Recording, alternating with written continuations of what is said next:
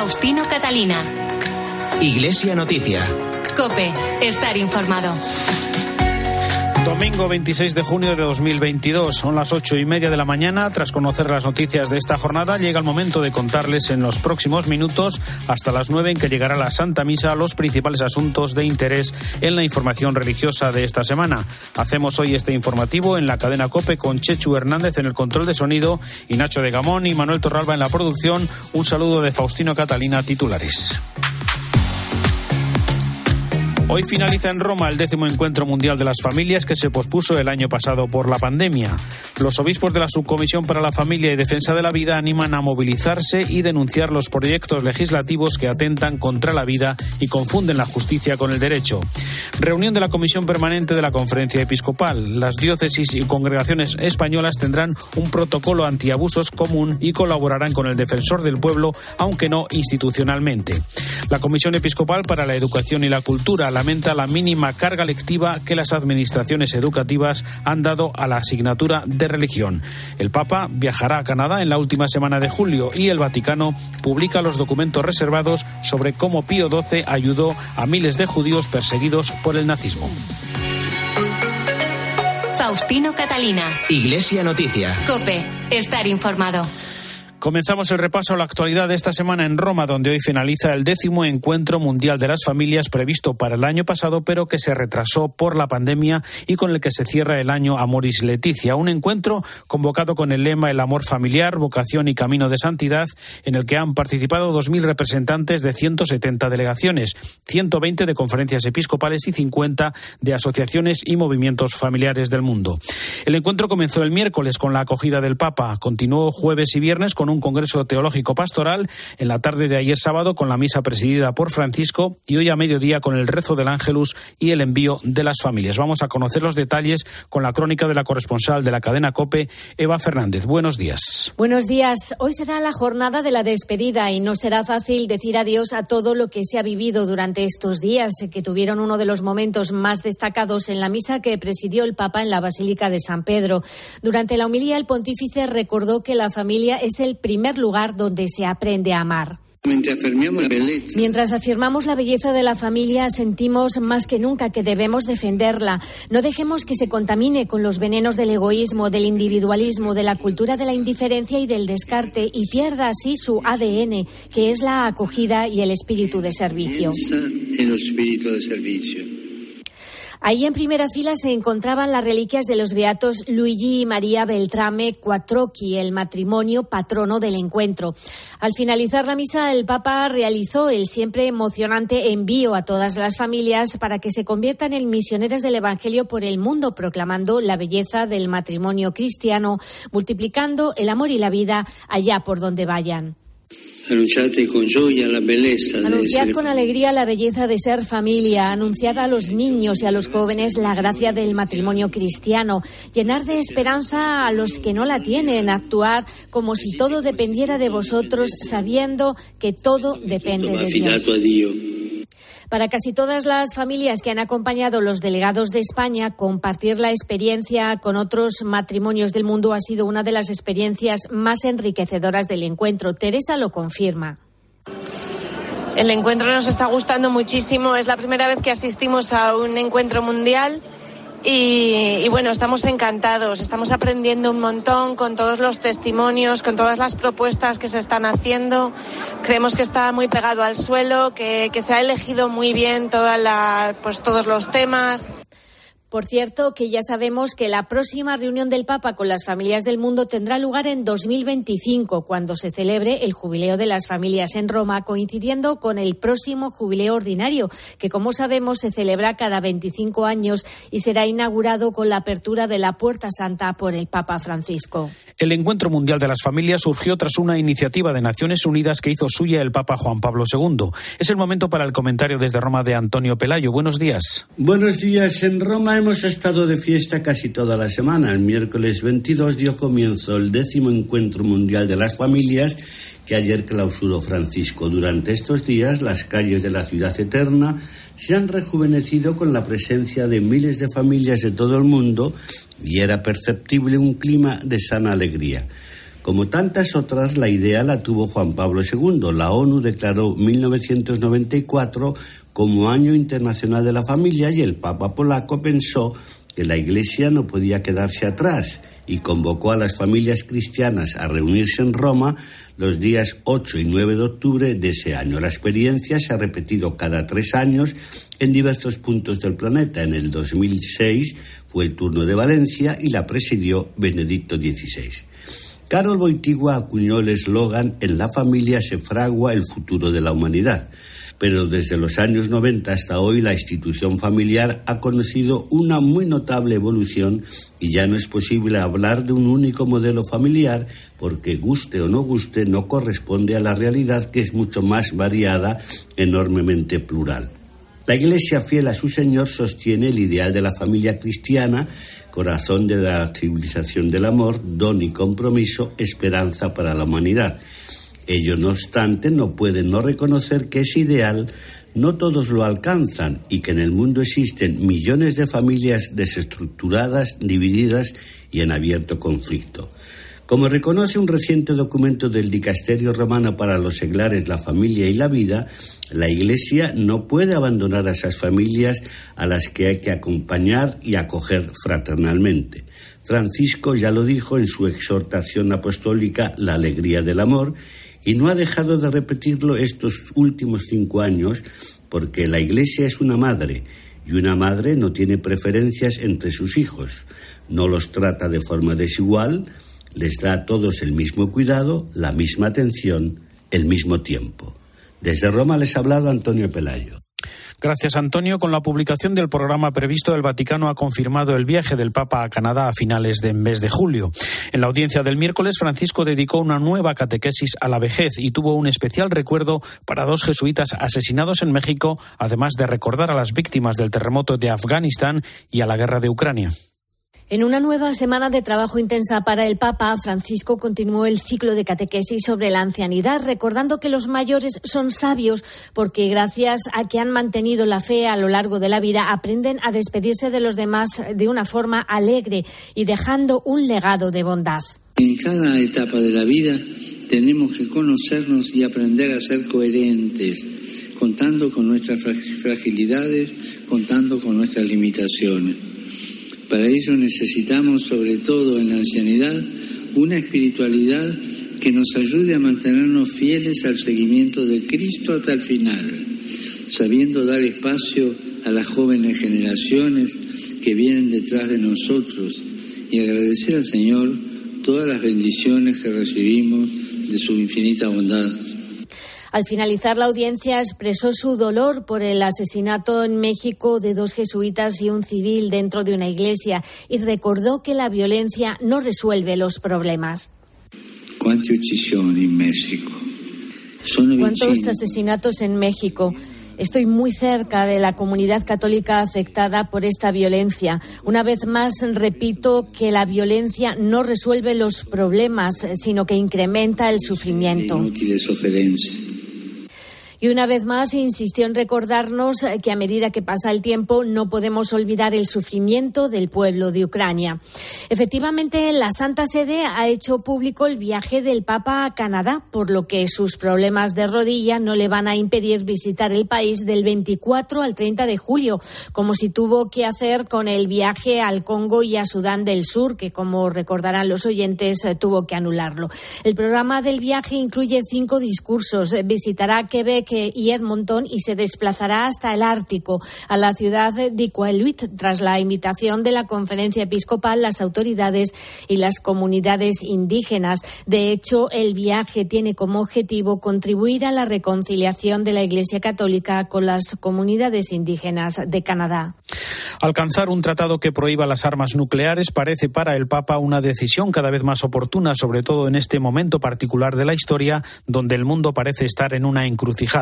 Así lo recoge el mensaje enviado por Francisco a los participantes en la primera reunión de los Estados firmantes del Tratado sobre Proscripción de Armas Nucleares que ha tenido lugar en Viena, en una semana en la que ya están disponibles los documentos que demuestran la ayuda del Papa Pío XII a los judíos durante la persecución nazi-eva.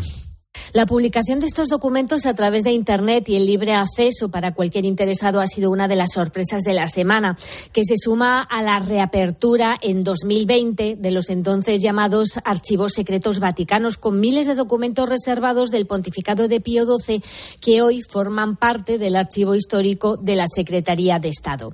En concreto, se trata de la serie documental Hebrei, la palabra italiana con la que se denomina a los judíos, documentos que reúnen las peticiones de ayuda dirigidas al Papa por parte de judíos de toda Europa tras el inicio de la persecución nazi. Por ejemplo, hemos conocido la carta que envió al Papa un prisionero del campo de concentración de Miranda de Ebro, donde eran encerrados los judíos que atravesaban los Pirineos para escapar de los nazis.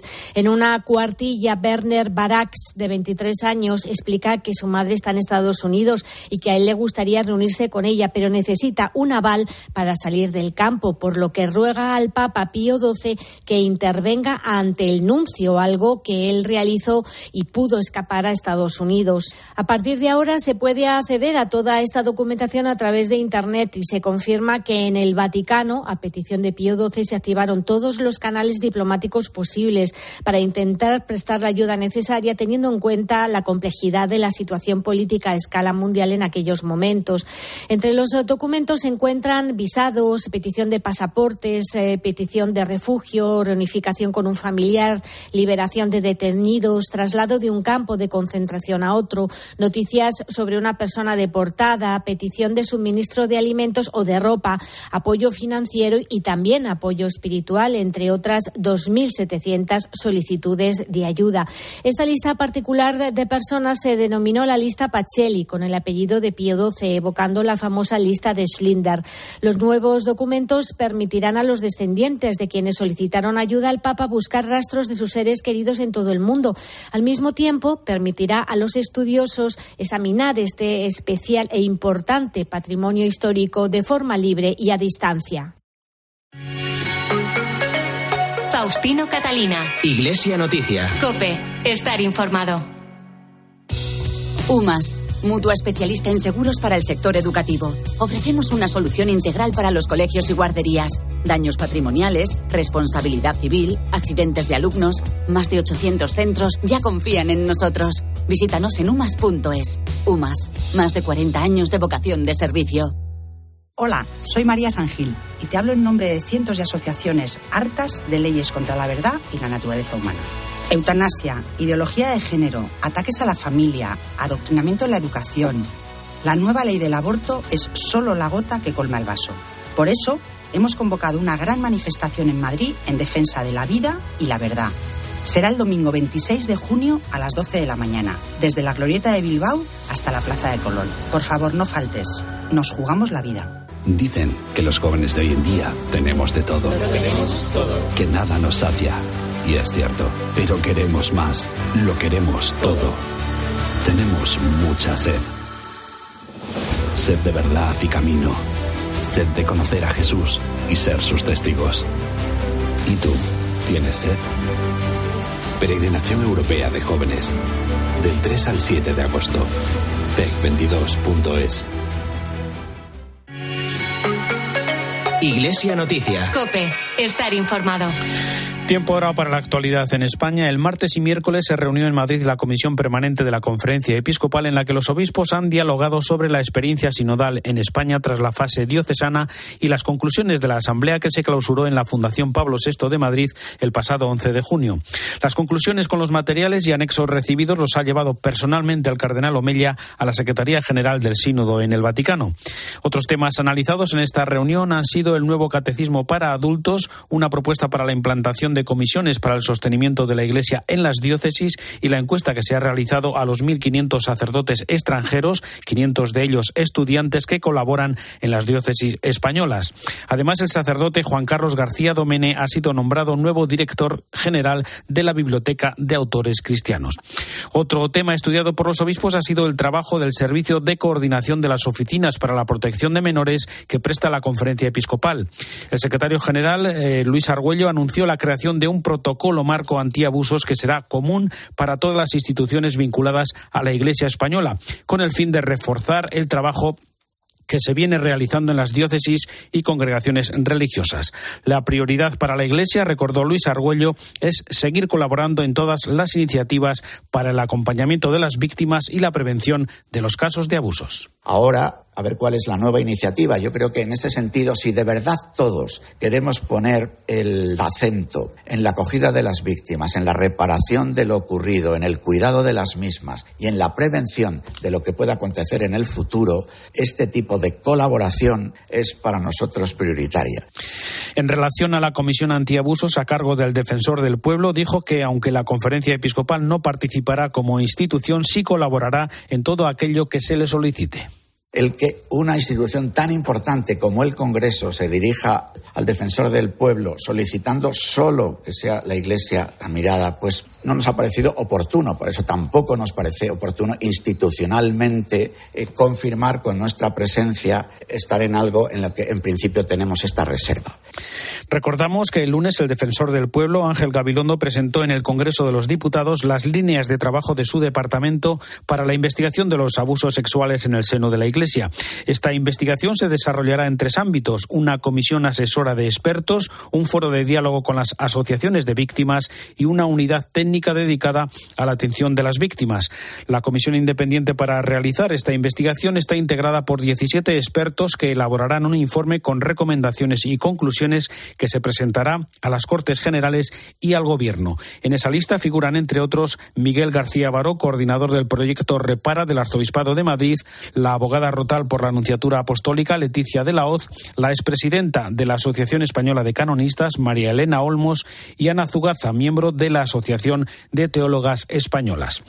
Por otra parte, sobre la manifestación convocada para hoy por más de 200 asociaciones en defensa de la vida y la verdad, el secretario general y arzobispo electo de Valladolid, dijo que el desafío hoy frente a la cultura de la muerte, cuando se cumple un año de la ley de eutanasia y con la reforma de la ley del aborto en marcha, es mucho mayor que el de salir a la calle.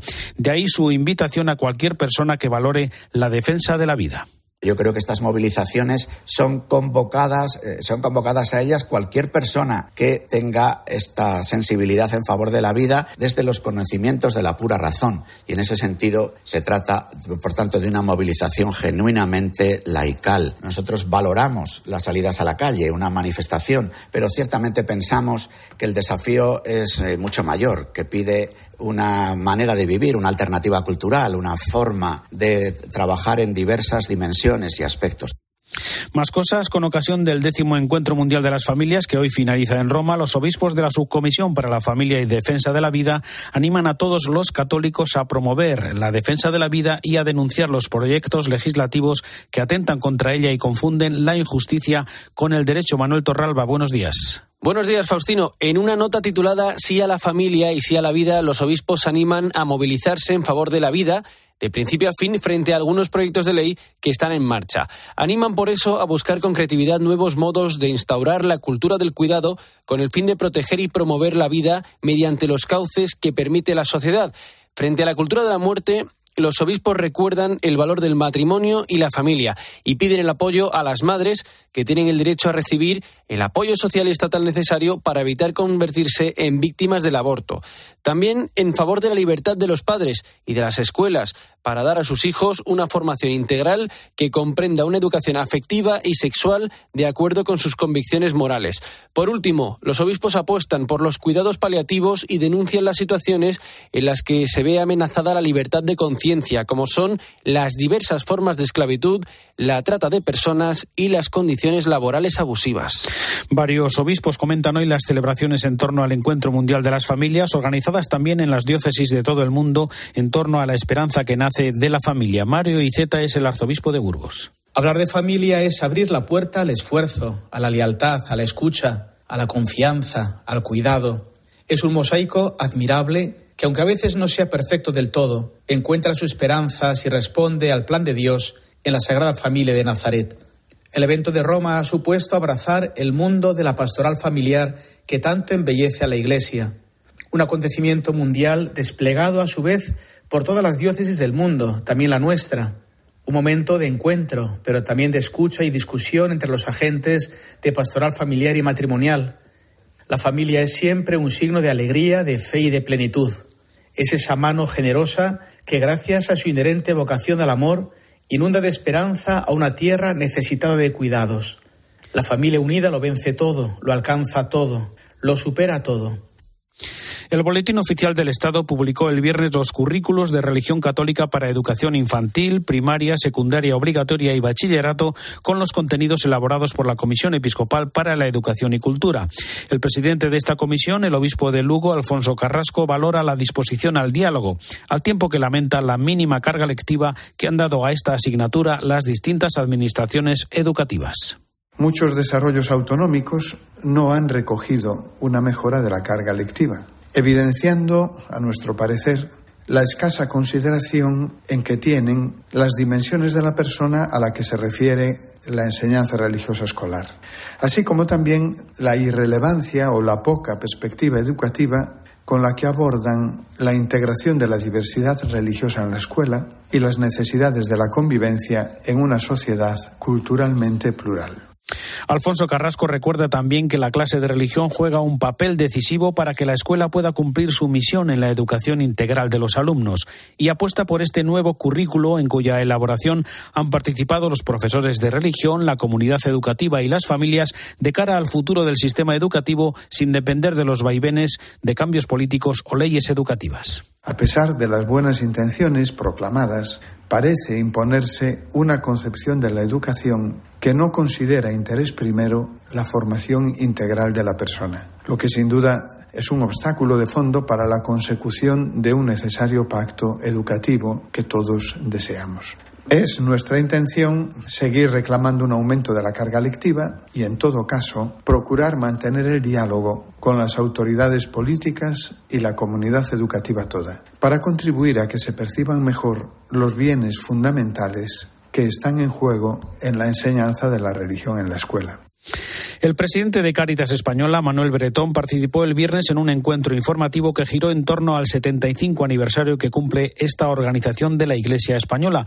Una información que nos trae Belén Ibáñez. Comenzó hace 75 años repartiendo leche en polvo americana y queso en los colegios, en una época en la que España pasaba hambre. Ahora se reparte por todo el mundo, incluso en países de culturas muy lejanas y donde ni siquiera son católicos. Las principales bazas son su inmensa red de voluntarios y que el 75% de las aportaciones son privadas. Eso es lo que les diferencia de otras organizaciones sociales de ayuda a los necesitados. Una ayuda que no es solo económica, sino integral de la persona y sobre todo de acompañamiento. Manuel Bretón, presidente de Caritas España, habla de un voluntario sensacional que hace que se pueda llegar a más personas. Cerca de 80.000 voluntarios, de, de 5.000 y pico trabajadores, son cifras inmensas y eh, no cabe duda que el resultado está ahí. El número de, de puertas que se abren a diario en Caritas eh, constituye una territorialidad inmensa. Es la posibilidad de estar con, con el que lo necesita en el momento y el lugar que lo necesita. Y muy importante también las donaciones. Pues aproximadamente 400 millones de euros son los que invertimos anualmente, de los cuales el, prácticamente el 70% son privados. Bretón ha destacado los informes FOESA, que son una fotografía de la realidad social de los desfavorecidos, que habla de 11 millones de personas en situación límite. Ha comentado el riesgo de acostumbrarse a la guerra de Ucrania y ha apelado a no olvidar otros dramas del mundo como la situación del Sahel. Con motivo del año ignaciano que se ha celebrado esta semana en Córdoba un congreso internacional que ha analizado diversos aspectos de la conversión y el discernimiento en la vida y el pensamiento de San Ignacio de Loyola. Cope Córdoba, Natividad Gavira. Buenos días.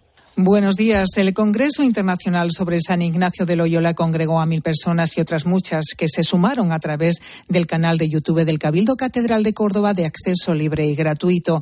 La cita internacional fue inaugurada el miércoles por el obispo de Córdoba, que puso el acento durante este Congreso en el valor de la conversión de San Ignacio de Loyola, una conversión que también hoy puede seguir cambiando vidas.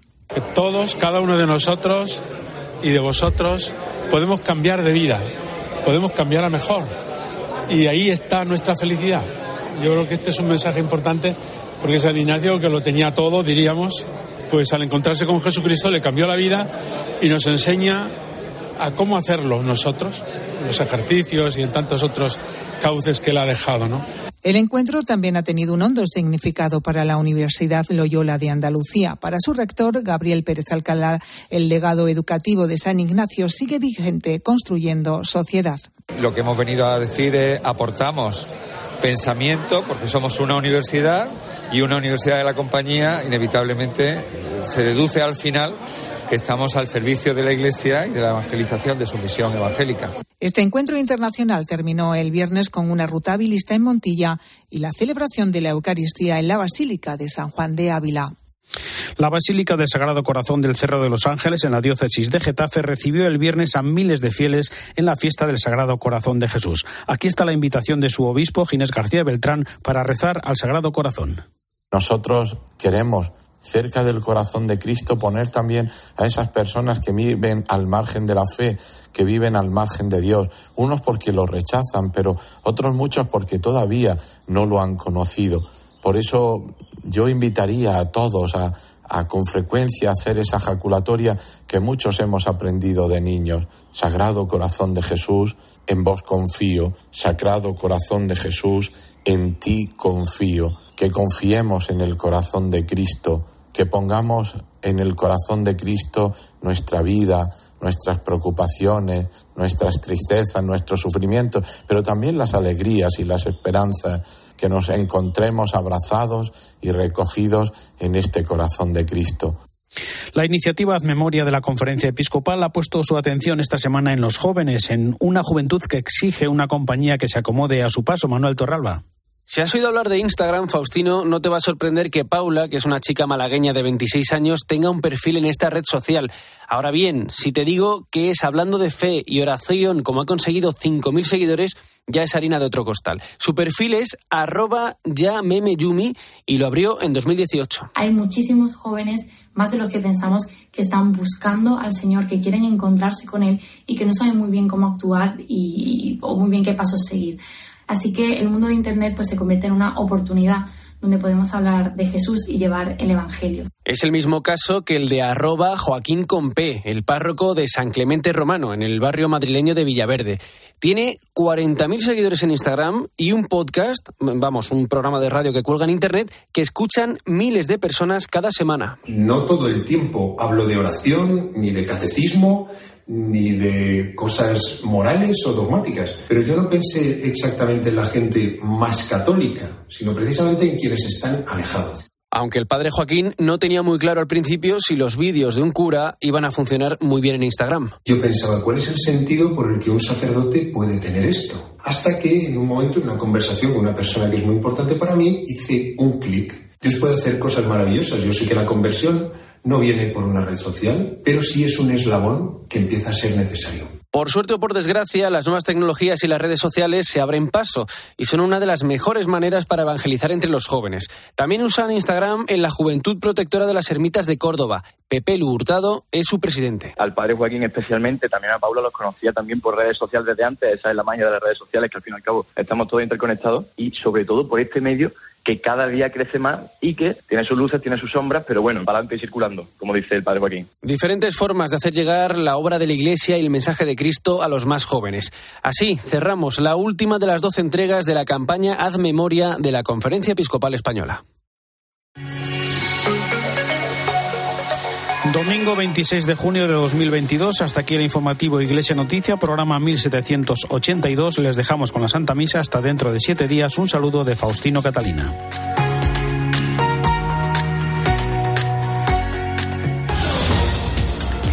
Muy buenos días. Contener el IPC en tres puntos y medio. Ese es el objetivo del plan anticrisis aprobado por el Consejo de Ministros extraordinario. Un paquete de medidas que tendrá un coste de 9.000 millones de euros para las arcas públicas. Por un lado, se prorrogan medidas hasta final de año que ya están en vigor. Por ejemplo, la rebaja de los 20 céntimos por litro en los carburantes. Y por otro lado, hay nuevos planes. O el bono de 200 euros a hogares con ingresos inferiores a 14.000 euros anuales o que se abarata el abono transporte público. Además, se oficializa oficializa la rebaja del IVA de la electricidad. Del 10 pasa al 5%. Y en tres horas, a las 12 del mediodía, arranca en Madrid la marcha en defensa de la vida y la verdad. Más de 200 organizaciones se han unido en esta iniciativa en la que miles de personas marcharán desde la Glorieta de Bilbao hasta la madrileña Plaza de Colón. Una manifestación que puede seguir aquí en Cope y también en Trece. Y en Marruecos crece el número de fallecidos en el intento de saltar la valla de Melilla. Según varias ONGs, el número de migrantes que han perdido la vida podría rondar los 40, pero las cifras oficiales de Marruecos apuntan a 23 víctimas. Un drama que lamentan la conferencia episcopal que ha trasladado su solidaridad con los familiares y compañeros de los fallecidos. Ahora te quedas con la Santa Misa.